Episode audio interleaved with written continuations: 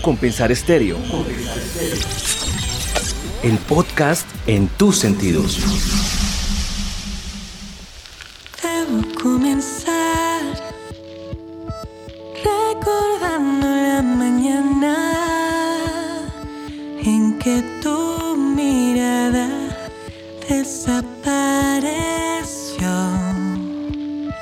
Don Fabián, lo prometido es deuda. Volvemos con el podcast A tus sentidos. Y aquí está una gran invitada para hoy. Recordémosle a la gente, dele pistas nuevamente de quién puede ser. Bueno, ella es una cantante que trata y toca género como RB, como algo muy suavecito. Ha sido profesora, coach vocal. Tiene ahorita un, un proyecto muy interesante que se desarrolló en pandemia, lo cual es extraño y lo cual vamos a hablar acerca de cómo se ha desempeñado ese proyecto y cómo se le ha, le ha- le ha dado frutos en este momento. Pero hoy sí canta. Hoy sí la, Hoy la sí, va a dejar señor. usted en vivo, que cante y que nos acompañe. Claro que sí, que saque la guitarra y que la ponga a, a producir la guitarra. Pues aquí está. Ella es Natalia Medina. Démosle una pistica con ahí pregrabado pues para que no diga que se quedó con la música en el sistema, que no lo dejamos sacar. Escuchemos un poco de Natalia Medina y continuamos en este diálogo con ella.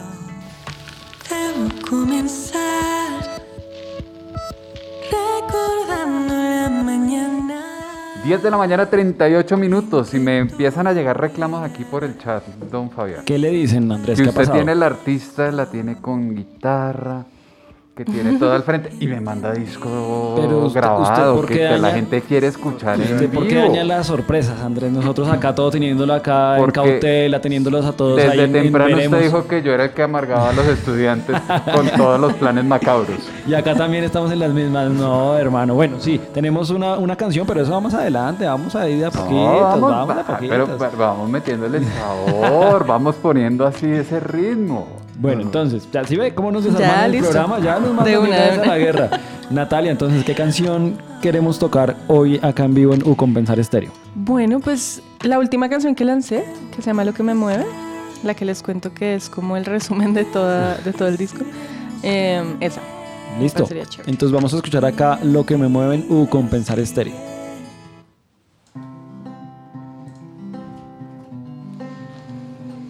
Ah,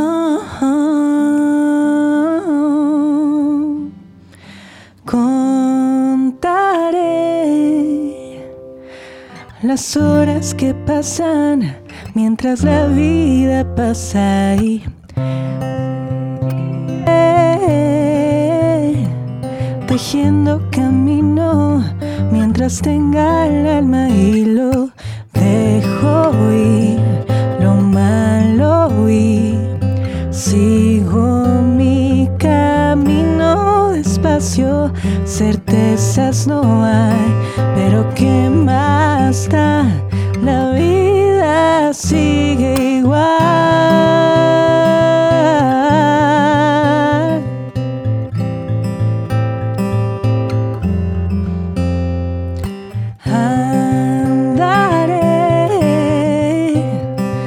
los pasos que faltan mientras pienso en la distancia.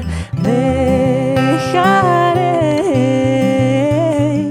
las huellas silentes que marcaron mi presente.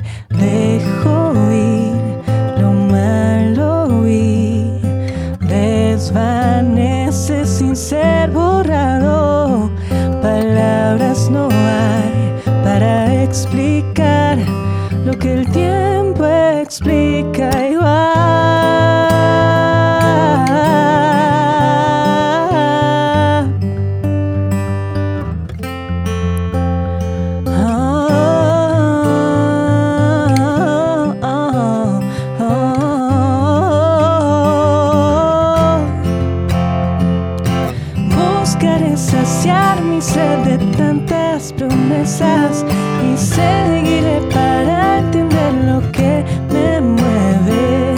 Buscaré saciar mi sed de tantas promesas y seguiré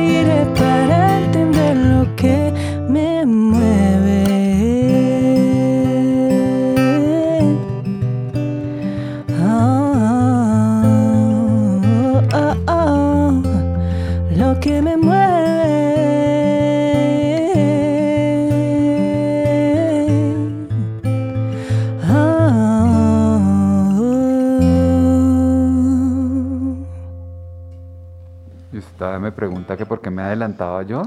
Porque Usted es que todavía me pregunta que por qué cierre. quería yo tener acá. Pero es que el cierre no, usted empieza. Era para cerrar con broche de oro. Sí, pero entonces, ¿qué? ¿Solo la va a dejar cantar una canción? Ah, no, ella llegó preguntando cuánto. Ella quería tocar todas, de hecho. Ella quería un concierto Sí, acá en vivo. Claro. ¿Sí ves? Entonces, eso fue lo que vine yo a interceder. Buscar al artista. Hay que, hay que tenerlo y hay que aprovechar esa voz, ese talento que tiene ella para llegarle a la juventud. ¿Cómo siente usted el público hoy en Colombia? ¿Cómo siente a la gente? O sea, estamos en una etapa de convulsión. Estamos en una etapa de inconformismo, estamos en una etapa de polarización, estamos en una etapa de redefinición de muchas cosas como país. ¿Cómo siente el público en Colombia? ¿Cómo el artista entra a mediar un poco? Porque ahí, ahí Artica nos decía que el arte ha sido solución en esta, en esta etapa de pandemia. Total. Pero para lo que viene, para lo que estamos, para un camino a 2022 que está muy complejo. Sí, yo siento que lo bonito de la juventud de hoy en día, lo, lo, lo, lo importante es que ya no tienen miedo de decir las cosas, como, como en otras épocas, y siento que eso quiere decir que hay opiniones que valen la pena, que hay discusiones que vale la pena tener, mm, que la gente tiene una voz. Entonces, pues la música dentro de eso y los artistas dentro de eso entran para la gente que no tiene voz, poder ser la voz de la gente, siento yo. Entonces, eh, pues bueno, siento que es un público súper abierto, súper bonito, súper amoroso con los artistas, por lo que hablábamos ahorita de que siento que se, se dan cuenta de la necesidad del arte y cada vez hay más artistas, ¿sabes? Como que siento que lo que hablábamos ahorita con Fabián de esta idea como de no se puede vivir del arte, ahorita pues siento que la gente estudia más cosas artísticas que otras cosas. Entonces me parece súper bonito como esa posibilidad. Y ese hablar está en el entorno digital, ese sentir el contacto, esos artistas que estaban allá en el lejano, que uno los veía como intocables, como yo quiero ser como él, pero ¿cómo hablo como él? ¿Cómo puedo llegar a él? ¿Se ha facilitado con ese entorno digital? Sí, total. Yo siento que, de hecho, la razón por la que yo he podido colaborar con ciertos artistas, de hecho, em, ha sido precisamente por eso, como que nos conocemos virtualmente o podemos charlar virtualmente. O hay gente que te escribe y te dice, oye, tus canciones me han servido mucho porque estoy viviendo esto. Y como que se genera una conexión muy diferente a el artista por acá arriba y el público por acá abajo, es otra cosa. Siento que es una relación mucho más cercana y mucho más especial ahora. Natalia, y hablando de los artistas con los que has colaborado, me surgió la duda de, digamos, ¿tu estilo lo sacaste completamente de ti o, o tú tienes una inspiración, un modelo a seguir, alguien que tú digas, wow, no, yo quiero hacer esto para, no sé, eh, um, enorgullecerla, enorgullecerlo? Sí, total. así. Pues yo admiro muchos artistas colombianos. Siento que hay una red de cantautores y de artistas muy importante ahorita. Eh, creo que de mis artistas preferidos colombianos es Juan Pablo Vega. Y justo mm, tuve la fortuna de que me invitó a cantar con él en la Julio Mario Santo Domingo en agosto como artista invitada y yo no me la podía creer. Era como, no, Claro. es mi artista preferido, yo soy fan de él desde que tengo 15 años, desde que él tocaba en un café por allá eh, solito, sin haber compuesto sus canciones. Entonces, sí, como que siento que él es una persona que admiro un montón. Daniel Castillo es otro artista colombiano que es muy chévere. Andrés Guerrero, Brina Coya, que es increíble, es una mujer poderosísima, bajista y cantante. Eh, um, sí, siento que hemos, eh, Lucio Follet también, como que sobre todo es curioso, pero son puros artistas colombianos que siento que están como en el, en, la- en el mismo camino que yo. Entonces es muy bonito porque es gente como que, lo que te digo, es una red de, de artistas que, que nos ayudamos entre nosotros y que no- nos admiramos entre nosotros. Entonces es súper bonito, es como una familia. Usted también nos contaba al comienzo que era profesora, que era coach vocal. ¿Qué dicen sus estudiantes? Y ese tener ese contacto con la gente que está comenzando, ¿cómo le aconseja usted y cómo usted les lleva también a animarlos a decirles, mire que se está logrando, mire lo que puedo hacer yo, mire que también lo pueden hacer ustedes y que de pronto también usted en algún futuro diga, oiga, venga y cantamos, venga y hacemos proyectos juntos para precisamente todos de la mano de también de los artistas que usted dice que tanto admira, que todos se apoyen y salgan adelante? Sí, no, pues yo todo, todo el tiempo con mis estudiantes los terapeo con eso. Es como no tengan miedo, háganlo. Lo peor que puede pasar es que fallen y lo tengan que volver a hacer y ya, ¿sabes? Como todo en la vida. Entonces siento que Nada, pues mis estudiantes, eh, si hay alguno escuchando que los amo, los adoro. Em, nada, pues simplemente como que ellos saben que, que, hay que hacer las cosas, hay que hacer las cosas. Yo los incito todo el tiempo a intentarlo, intentarlo, intentarlo y pues seguro va a salir música muy, muy bonita de todos esos, todos esos procesos de mis estudiantes. Y de ese intentarlo, de ese explorar de lo que va dando el mundo artístico, ¿de qué se arrepiente Natalia? Del mundo Porque es que a artístico. veces uno, uno pasa por situaciones, las vive, las explora, pero dice, ah, si yo hubiese tomado otra decisión mejor. Hijo de pucha, es que yo, ¿sabes qué siento? Que yo siento que las cosas llegan cuando tienen que llegar. Y siento que eso me ha ayudado también a no estresarme por las, no sé, porque yo tengo 31 años y estoy sacando mi primer disco, ¿sabes? Entonces es como, yo sé que hay chinos de 20 que ya tienen tres discos, pero yo no estaba lista para hacer este disco hasta este momento. Entonces siento que nada, pues hay que tomarse las cosas como van llegando y, mm, y como tenerse la paciencia necesaria y entender que es, que las cosas llegan cuando tienen que llegar. Yo no creo en arrepentirse de nada, la verdad. Natalia, y yo a eso iba, digamos que hubiera pasado con, con tu disco, con toda esta carrera si no hubiera habido pandemia. Uy, no ¿Dónde sé. crees que estarías? ¿O qué estarías haciendo? Mm, uy, no lo sé, no tengo ni idea. Si mi Yo- tío fuera mi tía, Sí, claro, claro, claro. No, pues la verdad yo siento que, mm, que igual como que esa, esa prepandemia para mí fue terminar esa relación, volver con mi familia, a reencontrarme con mi familia también, que somos una familia muy unida, mi familia materna. Em, entonces siento que hubiera sido eso, como reencontrarme con ellos y seguro hubieran salido otras cositas, pero sí, el encierro pues me, me ayudó mucho a entender muchas cosas. Como estamos en ese entorno de pandemia, todo muy virtual, dice que el proyecto comenzó ahí, se desarrolló también en pandemia, pero ahora que ya se está abriendo, entre comillas, un poco ese tema de la pandemia, que estamos volviendo a conciertos y todo eso, supongo que esa parte de no haber tenido esa experiencia de tener conciertos, de tener eventos, aparte de lo que usted dice de, de Juan Pablo Vega, eso es lo que más le da ansiedad, le da más nervios, que es de esta nueva normalidad, que es lo que le da más cosita de ver qué es lo que puede pasar. Uy, no sé si nervios, me da emoción saber que voy a poder hacer conciertos ahora. Eh, justo ahorita estoy organizando uno para diciembre, el 10 de diciembre tendré mi concierto de lanzamiento del disco. Em, entonces, no sé, yo siento que, ¿sabes qué? Siento que perdí un poquito el miedo a los conciertos. Ok. Fue, fue más como, ay, qué tontería tenerle miedo a los conciertos y es lo más bonito de todo esto. Entonces, eh, no, al, al revés, como que siento que estoy esperando que sucedan un poco. En un país que se, que se está relajando de pronto demasiado, se está confiando y, y puede tener sorpresas más adelante. Llega diciembre, ¿qué viene en esas actividades de diciembre? Porque es que sí, listo, el día es el lanzamiento, pero el 16 arrancaron novenas y esto arrancó ya todo, toda una feria de Cali, feria de Manizales y 10.000 eventos. ¿Qué viene para Natalia en ese, en ese rumbo? Pues digamos que lo que te digo, por ahora he programado este concierto del 10 de diciembre. Mi idea es en enero. Yo sé que la gente de diciembre a enero como que no, no hay mucha actividad de ir a conciertos y eso porque la gente se va de viaje o la gente se va a estar con sus familias. Entonces creo que más bien voy a aprovechar ese momento para seguir componiendo todo lo del segundo disco y por allá en enero retomar conciertos, retomar acústicos, retomar de pronto como esos espacios, igual invitando siempre a la gente, por favor, a que se cuide con el tema del, del COVID, COVID. porque esto definitivamente no se ha terminado. Eh, um, Y esos pero sí. desconectados que, que se pusieron tan de moda con esta pandemia, ¿no son como un punto en este diciembre? ¿Como un Sí, nexo? sí, digamos que yo pues hice bastantes conciertos virtuales durante la pandemia y siento que es una posibilidad muy bonita que se abrió. Entonces también esa es otra posibilidad que está, está chévere, como hacer conciertos virtuales para que la gente que esté en cualquier lugar del mundo, que esa es otra posibilidad que se abrió súper bonita también, lo pueda escuchar y pueda pasar también como en donde esté en el mundo eh, escuchando la música.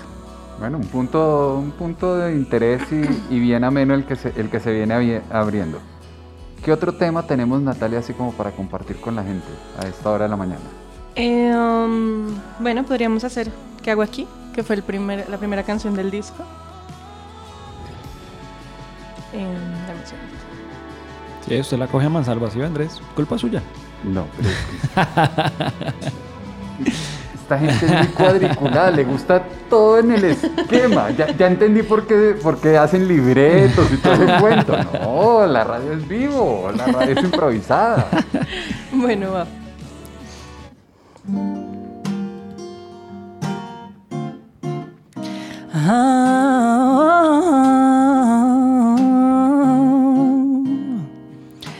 El silencio me envuelve, la lluvia desaparece, de repente tu rostro viene y se va. Busco palabras que esclarezcan y en un minuto de luz borren momentos que ya no debo acabar. Guardo los minutos que duró tu calor. Siento que aún se esfuman, ya no escucho mi voz. ¿Y qué hago aquí sin corazón? Ya no encuentro en qué página la historia acabó. Quiero entender si sigo aquí, que te olvidas de mí.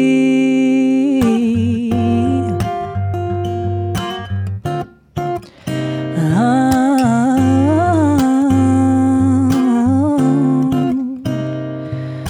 Hubo momentos de tranquilidad, nublados por el tiempo. Quiero pensar que aún se puede sanar.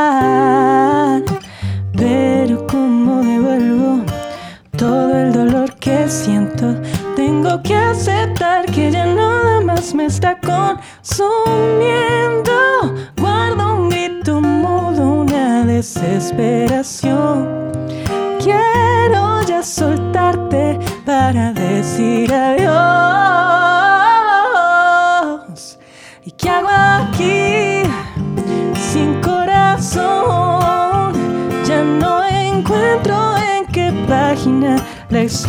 historia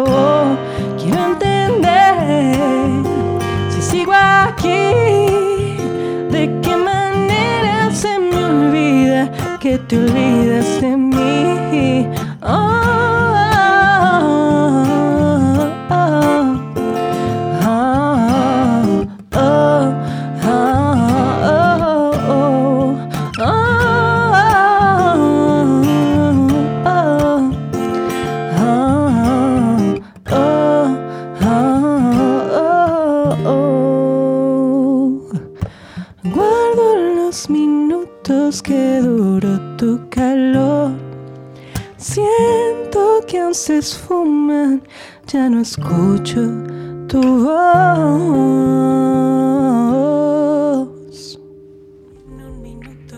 Ahí está Andrés. ¿Sí Para que después diga que no. Los invitados que le traigo yo en las mañanas de los miércoles. Bueno, eso es lo que tenemos que Para seguir que- trayendo. Viva la radio, para que sienta la radio, para llegar a sus sentidos. Bueno, esa es la idea. Natalia, redes sociales, en donde te pueden buscar, donde pueden estar en contacto de lo que estás sacando, de lanzamientos recientes, de lo que viene para diciembre, el concierto de lanzamiento, etcétera. Bueno, pues en todas las plataformas digitales, Instagram, Facebook, todo, eh, Natalia Medina Music. Y, em, y pueden buscar los videoclips en YouTube, me pueden buscar como Natalia Medina. Ahí voy a estar publicando en las redes toda la información sobre el concierto. Ya pronto voy a sacar el flyer de preventa eh, para que vayan comprando las boletas porque es aforo limitado. ¿Y Y dónde va a pues, ser, Natalia? Em, va a ser en un espacio que se llama Estudio de la Piña en Árbol Naranja, en la 60 con 17. Y, mm, y pues nada, las boletas eh, estarán a la venta esta, entre esta y la otra semana, para que estén pendientes. Natalia, y ya para finalizar, ¿cuál sería ese consejo que tú le das a esos artistas que hay por ahí escondidos que necesitan ese empujoncito que tú tuviste con la pandemia para que se animen a, a explorar este mundo del arte, que sí, que no se limiten mentalmente, porque pues lo que tú dices ahorita, muchas personas piensan que el arte no se puede vivir en Colombia. ¿Qué les dirías? No, yo siento que hay que hacerlo, ¿sabes? Como que no tenerle miedo. Una vez a mí me pasó, eso sí me pasó, como que me quedé mucho tiempo pensando, hasta que no esté perfecto no lo voy a sacar, hasta que no, no, qué tal que digan que, no, ya, sacarlo, hacerlo, al que le gustó, le gustó, al que no le gustó, no le gustó, y ya, y, pues para vivir de la música simplemente es cuestión de tocar, tocar, tocar, vas conociendo gente que también te apoya en el proceso, confiar en que la gente, en que el público te quiere apoyar. Los crowdfunding son una gran herramienta, realmente los recomiendo mucho. Eh, la plataforma Baki, la plataforma Arma Tu Vaca, em, que ayudan como a recaudar fondos con un propósito claro. Entonces, pues ese es mi consejo. Ahí está.